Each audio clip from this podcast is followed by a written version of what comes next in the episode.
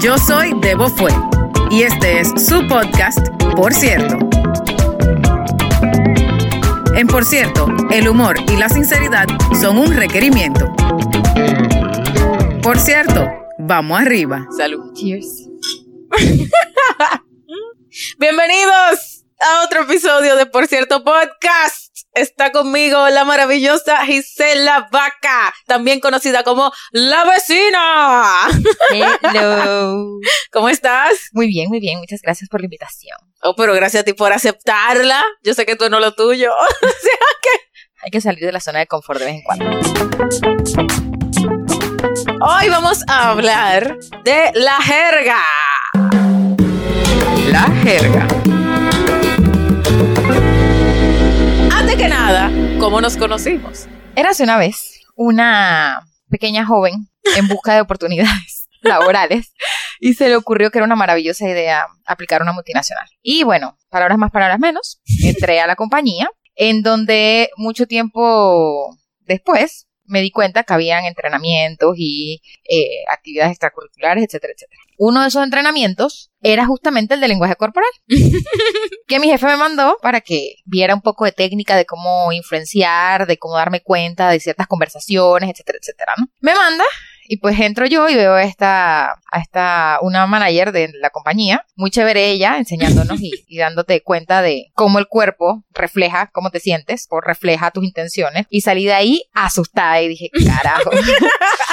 Después, en años después, en algunas actividades extracurriculares, voluntariado, etcétera, vi pues que estaba esta misma, este mismo personaje involucrado en este ti- tipo de actividades. Y un día fue como que, ay, mucho gusto, ya no era como la presentadora y el público, sino dos personas más, dos empleadas de esa compañía tan grande, haciendo voluntariado. Y bueno, ya de ahí entonces, ah, yo te conocía y tú sabes quién era, y bueno, ya yo te identificaba por nombre y apellido, ¿no? Cosas de la vida que me hacen tener que buscar un lugar donde vivir, y esas son las cosas que uno dice que a veces las cosas pasan por una razón. ¿Quién rayos entra en cuenta 24 y pone todos los filtros y sale una sola búsqueda? Yo. Busqué lugar para, para renta, no más de este precio, en esta área, más de esta cantidad de metros, con tantos parking, tantos cuartos, enter. Un solo resultado. El apartamento al lado de la tan famosa en ese momento manager, entrenadora, etcétera, etcétera, ¿no? Me mudo y no se me olvida jamás, te das cuenta de la calidad de persona que es. Claro, en el trabajo tenía, estabas expuesta a ciertas cosas, pero un, yo no sé si tú te acuerdas de esto, pero el día que yo me mudé, cuando finalmente comencé a vivir en la puerta de al lado, Tal cual. literalmente. Sí, porque todo esto, por si no se han descifrado todavía, la persona que estaba dando el entrenamiento era yo Es correcto, y ella se mudó puerta con puerta conmigo. es correcto. Ajá. Así que literalmente llego al apartamento el segundo día de haberme mudado y encuentro un post-it en la puerta. Hola, soy Débora, la vecina. Este es mi número de celular, cualquier cosa que necesites, a la orden. Llama a mi mamá así emocionada, yo, mamá, creo que me voy a llevar bien con la vecina, se llama Débora. Y en eso le me encuentro al señor que me estaba rentando el apartamento y me dice, no, bueno, sí, Débora, que es tu vecina, trabajaba antes en la misma compañía donde tú trabajas. Y yo, no joda, que es esa Débora. Y dicen, sí, eh, Débora Fuentes. Y yo, oh, qué chiquito es el mundo. Literalmente es esa Débora. Así que, pues, de no tener tu contacto y de haber dejado de saber de ti por mucho tiempo, me atreví a escribirte, a tocarte la puerta y a presentarme. Y de ahí en adelante, pues, es historia patria. Claro, entonces ahora doy yo mi, Aquí mi- estamos. Claro, y ahora doy ya mi parte, ¿no? Yo estoy, ¿verdad?, en esta multinacional donde conozco a un grupo de mujeres, porque era un taller de lenguaje corporal enfocado al desarrollo de mujeres en el área profesional. Y una de esas personas es Gise. Pero no hubo mucha interacción en el taller. O sea, tú estabas como en tu puesto, haciendo tu cosa, chao.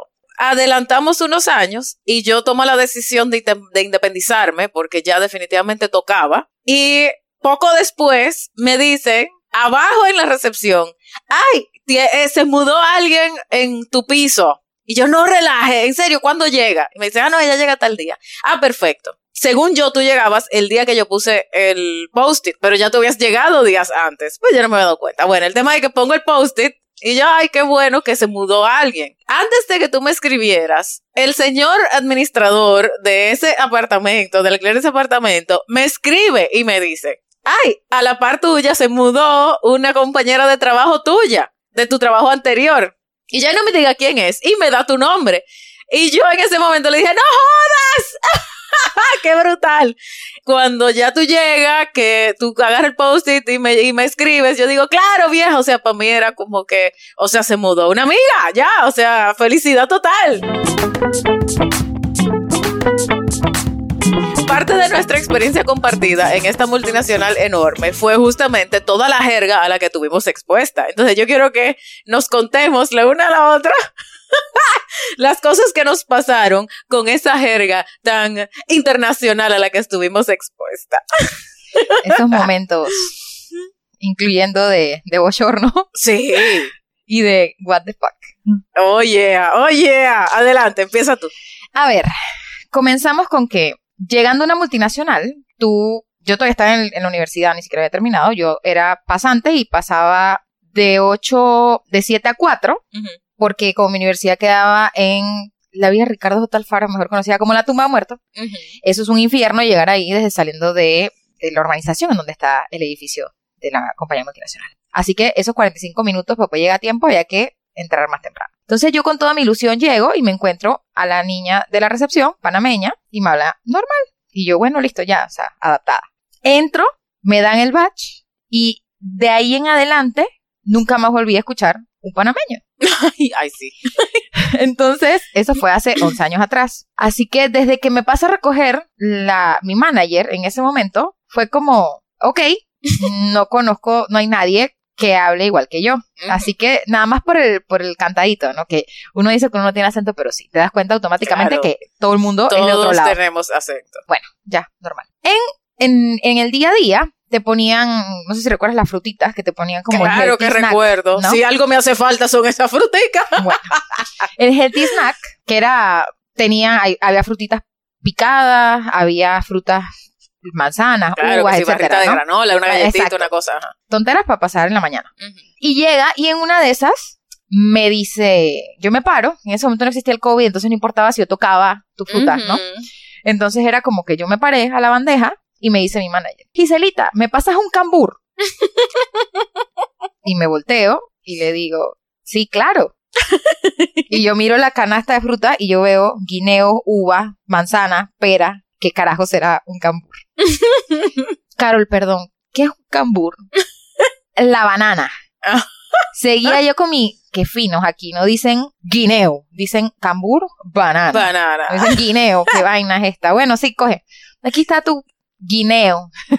Y ella, guineo. Y yo, sí, aquí se le dice guineo a esta fruta.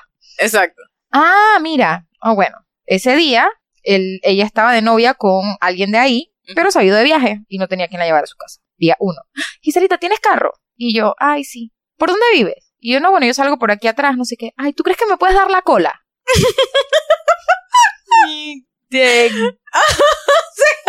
Necesitas que te lleve. Y ella, sí, sí, sí, que me des la cola hasta el apartamento. Y yo, asumo que eso es un ride. Dice, sí, eso. Y yo, sí, claro, con gusto te doy el ride hasta tu apartamento. Porque ni siquiera lo podía decir. O sea, yo misma como que, sí, claro, te doy la cola. No, no quiero, no quiero Claro, decirlo. para los que no sepan, para los que no sepan, eh, dar la cola aquí en Panamá no significa dar un ride. Dar la cola aquí en Panamá significa dar, Dar la, la co- cola. dar la cola. El, Literal. el, el locu.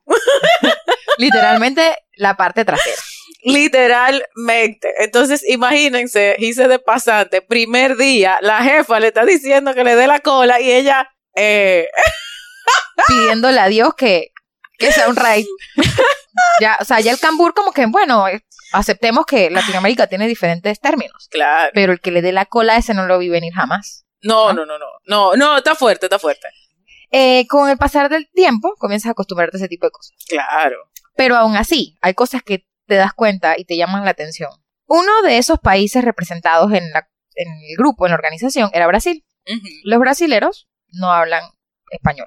Pero al mudarte a Panamá y teniendo cierto tiempo viviendo aquí, rodeado de compañeros que hablan español, comillas, comillas, comillas, tú aprendes de esas palabras que están a tu alrededor en el día a día. Obvio. Pobres brasileros. Ellos escuchaban y absorbían como una esponja lo que escuchaban alrededor. ¿no? Nunca se me va a olvidar. Un, o sea, un gerente regional de ventas en una reunión con el vicepresidente y le dice al vicepresidente, no, marico, calmado. Todo el mundo se voltea, principalmente los venezolanos, y dicen, ¿What? ¿Cómo le vas a decir eso a el vicepresidente? Y en su cabeza fue como que, o sea, Sí, no hizo nada normal. malo. Sí. Y él dirá, no, o sea, ustedes se la pasan diciendo marico todo el día, me dicen marico a mí, yo le digo marico a ustedes, todo el mundo está bien, porque no le Claro. puedo decir marico Todos somos a él? maricos. Todos somos maricos, porque no le puedo decir marico al jefe? Exacto. Y el jefe se voltea así de, De algo está ¿qué pasando está aquí. pasando aquí? Exacto. Y vi tantos episodios de los pobres brasileros que aprendían Ay, esas sí. palabras. No, sí, sí, sí. Sí, eh, eh, cosas que dijeron los brasileros que repitieron papagallando que tuvimos que corregir. Verga fue uno. Eso, sí, también bastante. Marica, definitivamente en cantidades industriales. Eh, puta madre fue otra. Para todo. Para todo. ¿Cuáles otras? Era eh, Huevón. no joda, no joda, también lo decían. Huevón lo decían. O sea, claro, a tu punto, escuchaban la vaina en conversación casual, ¿qué se iban a imaginar ellos? que ellos no podían decirlo más allá. en las reuniones oficiales. Claro, muy fuerte.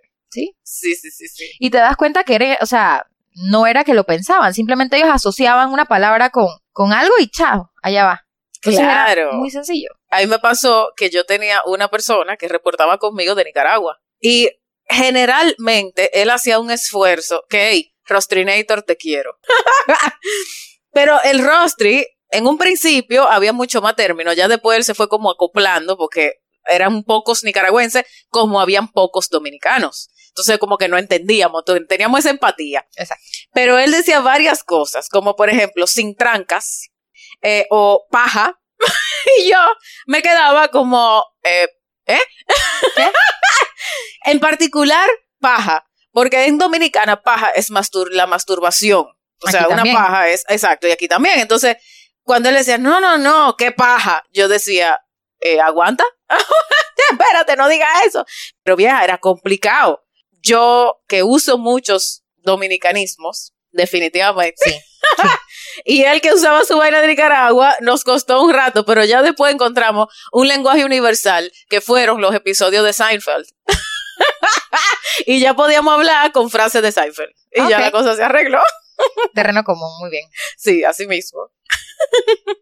Es igual que, me acuerdo que también dentro, en, esa, en ese momento de la organización, me gustaba mucho la parte de organización de, de reuniones y del cumpleaños y no sé qué. Y en una de esas me dicen, ay sí, Gise, tenemos presupuesto. Agrega pasapalo. ¿Pasa qué? Pasapalo. Pasapalo. Anotado. Después voy donde cualquier venezolano más cercano y es como, ¿qué es pasapalo? Lo que das en el catering así como, y yo, boquitas. ¿Qué es boquitas, Gisela? Y yo, carajo, ¿cómo le digo a este en, en un término, En Dominicana se dice picadera. ¿Cómo le? ¿Sabes? No hay un término. El otro, que también tiene un nombre diferente en todos lados, es lo que en mi mundo se le conoce como carrizo. Ya yo para pedir un carrizo, ya yo digo 50 cosas, porque por ejemplo, en Dominicana nada más se le dice sorbete y calimese. En el cafecito se, se quedaban las pobres mujeres que atendían en ese cafecito, se quedaban así como, Ujú. ajá, sigue, sigue, entonces tú tenías que pasar por el ciclo de carrizo, pajilla, canotilla, a ver cuál era el con cuál era que tú Ah, pegabas. Hasta que alguien te entendiera que era Exactamente, hasta que alguien entendiera lo que carajo tú vaina de plástico. A mí me costó aquí con, el, con la palomita, porque en Dominicana se dice cocaleca. ¿Qué palomita? Cocaleca, palomita, popcorn, millo, Ah, el, porcón. el porcón. Sí, esa es la otra, el millo. Pero es que es curioso, porque aquí también, o sea, por ejemplo, la generación de mis abuelos le dicen millo. La mía dice popcorn, pero no todo el mundo entiende el millo. A un niño chiquito tú le dices millo y no sabe qué es. Ah, ya. Y hay algún sitio que le dicen cotufa Cotufas en Venezuela. en Venezuela. O sea, como que son, hay cosas que, que definitivamente tengo que decirlo Esa de varias maneras hasta ver cuál es el que... La que encuentras. Sí, sí, sí. Que alguien te entienda. Que alguien me entienda. El más universal ahí es el popcorn, definitivamente. Exacto. Pero, óyeme, es complicado, es complicado. Ahí me pasaba, yo tengo una amiga muy querida, Julie, te extraño. ya ella está viviendo en El Salvador. Que a cada rato decía, cerote. Y yo no entendía. Yo, obviamente, por contexto y por la entonación, yo sabía que era un insulto. Pero, pero yo, yo tuve que averiguar qué mierda era cerote para yo saber qué nivel de insulto. Y la verdad que es un insulto feo. Fuerte. Pero si nos vamos a- al, al momento de darte cuenta que es cuando que estoy arrecha. Carajo.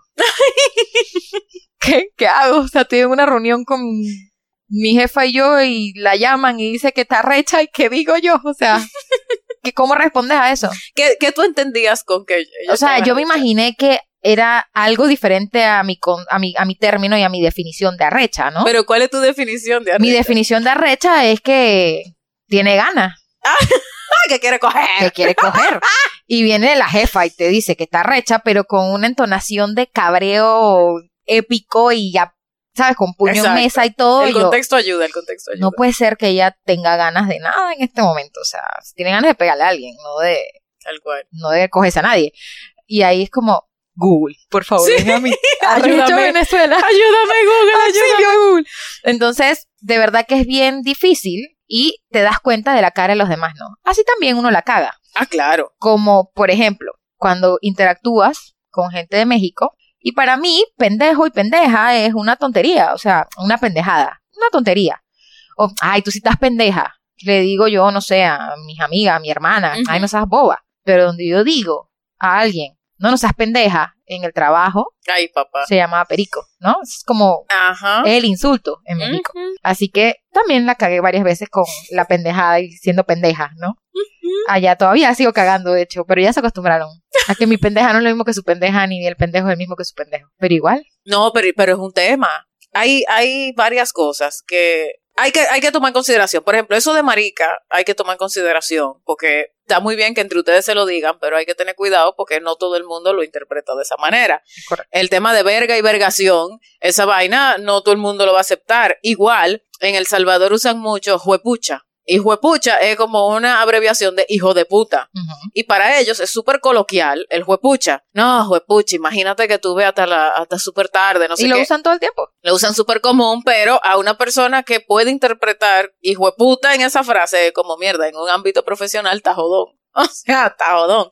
Igual, el colombiano usa cubo. Es muy común para el colombiano, pero por ejemplo, para uno de los brasileños que estaba llegando y no entendía bien qué era lo que estaba pasando, que le empezaran a hablar de cubo, boletas, hipote, o sea, como, ¿what? O que, o que hablando con un chapín le diga, sí, cabal, Que todavía me pasa cuando me dicen cabal, me sacan. Así como que, ¿qué? Ok, entonces es solo un, un ok. Otra palabra que a mí me costó un montón aquí. Al tráfico, cuando hay mucho tráfico, aquí se le dice tranque. En. Dominicana se le dice tapón. En Costa Rica, Ajá. cuando se quedan atrapados en el tranque, están atrapados en la presa. Y yo, ¿ah? ¿Qué es eso? No, en, en el tráfico. Y yo, ah, ok. So, presa es otro también que he escuchado bastante. Claro, que aquí presa es una pieza de pollo. Exacto. O una planta hidroeléctrica. o una planta hidroeléctrica. Te iba a decir, son términos muy diferentes, pero sí, tú llegas y tú pides una sopa con presa y es que tú quieres que te pongan un pedazo de, de proteína cárnica, pollo. Exacto. carne, algo. Una presa para... En Dominicana, presa es una persona que está en la cárcel. Una presa. También, aquí también presa es la que está en la cárcel. Claro, pero en Dominicana, presa no existe para la carne. ¿enti- O sea, uno Sí. se va como enredando. Como me pasó una vez también en uno de esos viajes de trabajo, que normalmente por, por temas de tiempo y de comodidad, el desayuno normalmente es en el hotel, para asegurar que llegas a tiempo. En Sao Paulo te servían un pancito delicioso, que le pregunté a una de mis amigas qué era eso y decía, no, fíjate en el menú, no sé qué, decía pao de queijo y era como, ¿qué será esto, no? Pan de queso, literalmente yo hace sentido, no sabe como a qué eso está bueno. Y esa tarde salimos a, a cenar después de la oficina y vamos con una de mis amigas de, de Brasil, dos panameñas, y llegamos al restaurante, ¿no? Y yo dije, ay, sí, yo quiero el pancito rico. Y llega el muchacho y yo, yo lo pido, yo lo pido. Y yo, obrigada. Eh, uh, pau de queijo. Y el tipo se echa a reír. Y mi amiga dice, no, hice, no. Y yo, no, ¿qué? ¿Qué hice? Y, él, y él- ella así como que, no, gracias, no. Y le dice que se va. Y yo, ¿pero qué hice, Tati? Y me dice, "Eh, pediste un palo de queso, no pediste el pan. Y yo, ¿y por qué se ríe? Dice, porque él lo interpreta como el palo de queso. Ajá. No como un palo cualquiera. Y yo, ay, no, yo no quiero su palo de queso, yo quiero mi pan, mi pan.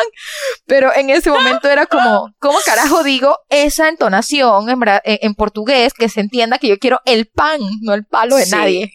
Entonces, esto también fue un episodio. Que yo todavía no lo sé decir bien. No, y te aseguro que si por alguna cosa regreso, lo voy a decir mal. Yo, yo O sea- creo que yo le pedido el palo a mucha gente. Yo en ese viaje también pedí el palo a mucha segura gente. que le pedí el palo a mucha gente. Segura. Porque correcto. ese pancito sí es bueno. Es delicioso. qué pero sí. rico. ¿Cuántas veces le pedí el palo a alguien? Yo nunca en mi vida, antes de entrar a la oficina donde tú y yo trabajamos juntas, yo nunca había probado un pequeño. Yo tampoco. En, En mi vida. Jamás. Vieja, qué maldad me hicieron. Sí, porque son adictivos los ¡Mierdaza! bichos esos. De verdad que sí. ¡Mierdaza! ¡Qué vaina más buena! Uy, sí. Antes era como esperada la reunión en la oficina con catering, porque tú sabías que Venía seguro bandeja. venía Sí, la sí. bandeja. Entonces todo el mundo esperaba el bento pequeño. Ahora tú lo puedes comprar y lo puedes hacer. Diferentes maneras, air fryer, whatever, pero nunca vas a ver igual No, a los de la oficina. no, porque primero eran gratis. Sí, bueno, tú lo pagabas gratis. con tu labor, pero, pero, pero Sí, bueno. Pero en ese momento exacto. sabían más rico. Tú no tienes que abrir la cartera. Eh, venían del catering que tú sabías que lo habían hecho en aceite. Deep fry. Nada de que air fryer y horno y vaina, no. Bien hecho. La vaina está como es. Y adicional, si tú llegabas a tiempo y te tocaban pequeño, tú te sentías como que te había ganado una rifa. Porque desde que llegaba esa bandeja, esa vaina volaba. Todo el mundo miraba así como en 3, 2, 1, esperando que que llegaron los pequeños. Exacto. y todo el mundo, pero eso, ahora que lo pienso, eso era un motivante para ir a las reuniones. Pero totalmente. La gente iba a veces solo por el pequeño, pero se quedaban ahí por vergüenza irse. Entonces te asegurabas el attendance. Claro. Mira lo que era eso y los pancitos como de guineo. Sí. Uy, qué rico. Ay, que vive el catering. Ay, sí, que vive el catering. Eh, ves, a mí la gente me pregunta mucho qué me hace falta de la oficina. Y yo siempre digo, bueno, la gente, pero realmente los que con quienes yo tenía buena relación, igual siguen siendo mis amigos. O sea, como que igual yo sigo juntándome con la gente de la oficina. Pero yo no había pensado en el tema del catering. Es un detallazo. Porque así fuera una cosita que yo me comiera, pues sabes que yo siempre tengo que estar con este control de vida, pero, pero así sea una cosita, ay, qué rico era, sentirte como que, como que pudiste disfrutar de esa cosita. Sí. Es más, ¿tú sabes cuándo lo aprecié más? En pandemia. Porque desapareció Ay, sí, El es catering. cierto. Y el healthy snack. todo. Mi cambur. No, y háblame de cuando, la otra palabra mágica, cuando ven, traían papaya en bandejita. Queda lechosa en la bandeja. Qué lío. Ahora sí me jodió. Pero, ¿sabes? Ya después de muchos años ahí tú haces la conexión Claro. mental, ¿no? En Dominicana se le dice lechosa, o sea que yo ¿Qué nunca fruta tuve ese echa problema. leche? La papaya. ¿Quieres papaya? La naranjita. Sí, sí queda. ¿La quieres? Toma. Pero ya eso eran como que los cables uniéndose muchos años después. Pero en ese momento era como, ¿qué? No, sí, sí, sí, tal cual. Hay como que también un tema ahí como con el maracuyá o chinola o parchita, o, o sea, es un... Con la comida se complica la vaina, Sí. porque a veces tú quieres pedir una vaina y terminas pidiendo otra y no te sale tan bien. como el palo de queso. Como el palo de queso. Delicioso, lo que sea que pedí, pero muy rico. Sí, ¿Qué otros términos tiene por ahí que Mira. quieres aquí aclarar? Otro que me ha cambiado la vida porque es una manera de decir una grosería elegante es una palabra argentina que me enseñó una, una ex manager que tuve. Yo le presenté un problema, pero era un problemón. Y me dice, uy, dice que quilombo. ¿Ah? Eso suena como chévere, ¿qué significa? O sea, quilombo es como literal un megalío. Pero se escucha lindo. Entonces ahora cuando yo quiero decir una grosería en el trabajo y digo es un quilombo, ya todo el mundo entiende que es un big deal. Pero esa palabra me, me cambió la vida de cómo decir elegantemente lo que normalmente diría una grosería. Ajá, Me- mira, está buena. Yo, Quilombo. yo nunca he usado quilombo porque nunca lo he sabido decir bien. Como que la entonación es importante. Sí, sí, total. Digo, no me Sí, sale sí, igual que los argentinos, pero ellos entienden. Y lo otro que también aquí voy a mandar un saludo especial. Ah, adelante. Un saludo especial a mi pequeño tormento de mucho tiempo, la joven Onitza. ¡Ay, Oni! Te queremos, Oni. Abrazo, Oni. Eh, con Oni como sabrás, pasé mucho tiempo, ¿no? Mucho tiempo. Y el team, super team, éramos ella y yo. Y había que aprender a escucharle el tono a Oni. Y ojo, que Oni ya tiene mucho tiempo fuera de Chile, Sí. pero a pesar de que ya tiene buco tiempo fuera de su país, sigue con sus palabras ahí. Y cuando se pone, cuando habla con otro chileno, allá va ese tren. No se le entiende nada. Ella conversa dos minutos afuera de la cafetería con otro chileno y regresa al puesto y no se le entendía nada. Y el po, ¿cachai? Hueón, y bueno, Nitza otra vez. O sea, todo súper rápido y después el cachai y no, no caché nada. O sea, vamos otra vez. Exacto. Y nunca se me olvida cuando ella me quería decir algo así que era lo máximo. Me dice, no, bueno, ni que este huevón fuera la verga de Triana. Y yo, uno, ¿quién es Triana? Y dos, ¿cómo es esa verga? Porque dice, ¿no sabes qué es? Y no, dice así como lo máximo. Esa es la verga de Triana, como lo máximo.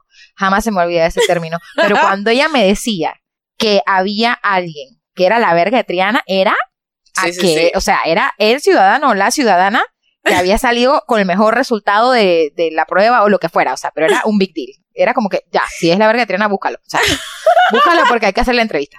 Así que, sí, también me tocó ahí aprender bastante a lidiar con los términos de, de Chile. Yo creo que hay ciertas mm, ciertos acentos que son más cantados que otros. Todos tienen su cantado y su acento y su vaina, pero hay ciertos que son más cantados que otros. Y el chileno es bien cantado. A mí me encanta porque es muy sonoro, ¿no? Es muy, como muy musical, pero es bien cantado. Y además como que en Panamá, yo acepto, nos comemos buco el Ay, Pero- dominicana también, mija. Pero los chilenos creo que se, se, se comen media palabra, o sea, es como, no es ni pues, es po. ¿Sabes? Es como, todo va súper cortado. Es difícil, pero cuando ya les agarras el ritmo les entiendes. Pero Sí. al principio es jodido agarrarles el ritmo. En Dominicana hay algo muy particular y en, en la empresa costó un poco que las personas lo entendieran cuando yo lo utilizaba, porque definitivamente yo llevo el dominicano muy a flor de piel, entonces, bueno, ni modo. Se tuvieron que acostumbrar, Les tocó. se tuvieron que les tocó, se tuvieron que acoplar. Pero en Dominicana se usan mucho los nombres de animales para referirse a personas de diferente categoría. Ok. Un tigre es una persona muy ágil, con una mente muy ágil que se sabe conseguir la suya. Entonces eso es un tigre. Un caballo es un tipo que le va muy bien con las chicas, eh, que le va muy bien en el trabajo, que gana plata, tú sabes que un caballo, ah, ese tigre, ese tigre es un caballo. Ok. Por ejemplo, mierda, que culebra. Culebra es una persona escurridiza, como que es, como que siempre evade responsabilidad, o cuando tiene una responsabilidad y le va mal, logra como evadir la consecuencia. ok. Entonces, mierda, que culebra. Yo ¿no? me imagino esas reuniones tuyas, coño. No, mija, no, y el papá de los pollitos, que es lo mismo que decía el gallo, pero eso es súper común, súper común, entonces costó bastante. Pero bueno, lo bueno es que de todo eso nosotros aprendimos una cantidad, o sea, esa experiencia en esa multinacional nos ha ayudado, a ti te sigue ayudando y a mí me ayudó por 15 años a poder interactuar con muchas diferentes nacionalidades y a desarrollar un poquito la intuición eh, de, bueno, no sabremos exactamente qué significa, pero de, podemos interpretar la intención y no cagarla tanto como al principio. Exacto. No tanto, porque te iba a decir todavía pasar, pero Sí. no tanto como al principio. No. ¿Cuál fue tu última cagada? Coño, yo sigo con el pendeja. La sigo cagando. es que ahora trabajo en una organización que la mitad es, es mexicano. Mm, Entonces, son, que también por cierto me confunden, porque en mi, en mi cabeza, güey era como, no, no, no sé, para todo usaban, o sea, como que güey era algo malo, pero para todo lo usan. Entonces es como, siguen confundiéndome. Es como el ahuevado en Panamá, ¿sabes? tal cual. Que yo digo, ya estás ahuevado. Y es como, de nuevo, estás bobo. Coño, está ahuevado. También tiene una connotación súper diferente. De acuerdo. ¿sabes? O sea, como que lo uso para todo, pero no significa nada. Bueno, el güey de ellos es como el ahuevado mío. Qué jodido que usen güey para todo. Yo no sé si lo están diciendo bien o mal o qué, cómo sentirme. Claro, pero eso es como el pau de Keisho. Si tú Ajá. tienes que, tú tienes que saber cómo decirlo, Yo- eh, hay que saber cómo decirlo, porque si no, detalle. se va. Entonces yo prefiero eh, omitir el güey de mi vida. Yo simplemente escucho cómo interactúan con su güey, y ni madres y la vaina, y yo de lejito. Sí, sí, de lejito, vieja, porque uno no se puede meter en esas aguas. Ya, yo aprendí que Que son aguas turbulentas. esos, esos golpes son duros. Hay que evitarlos. De lejitos nos vemos más bonitos.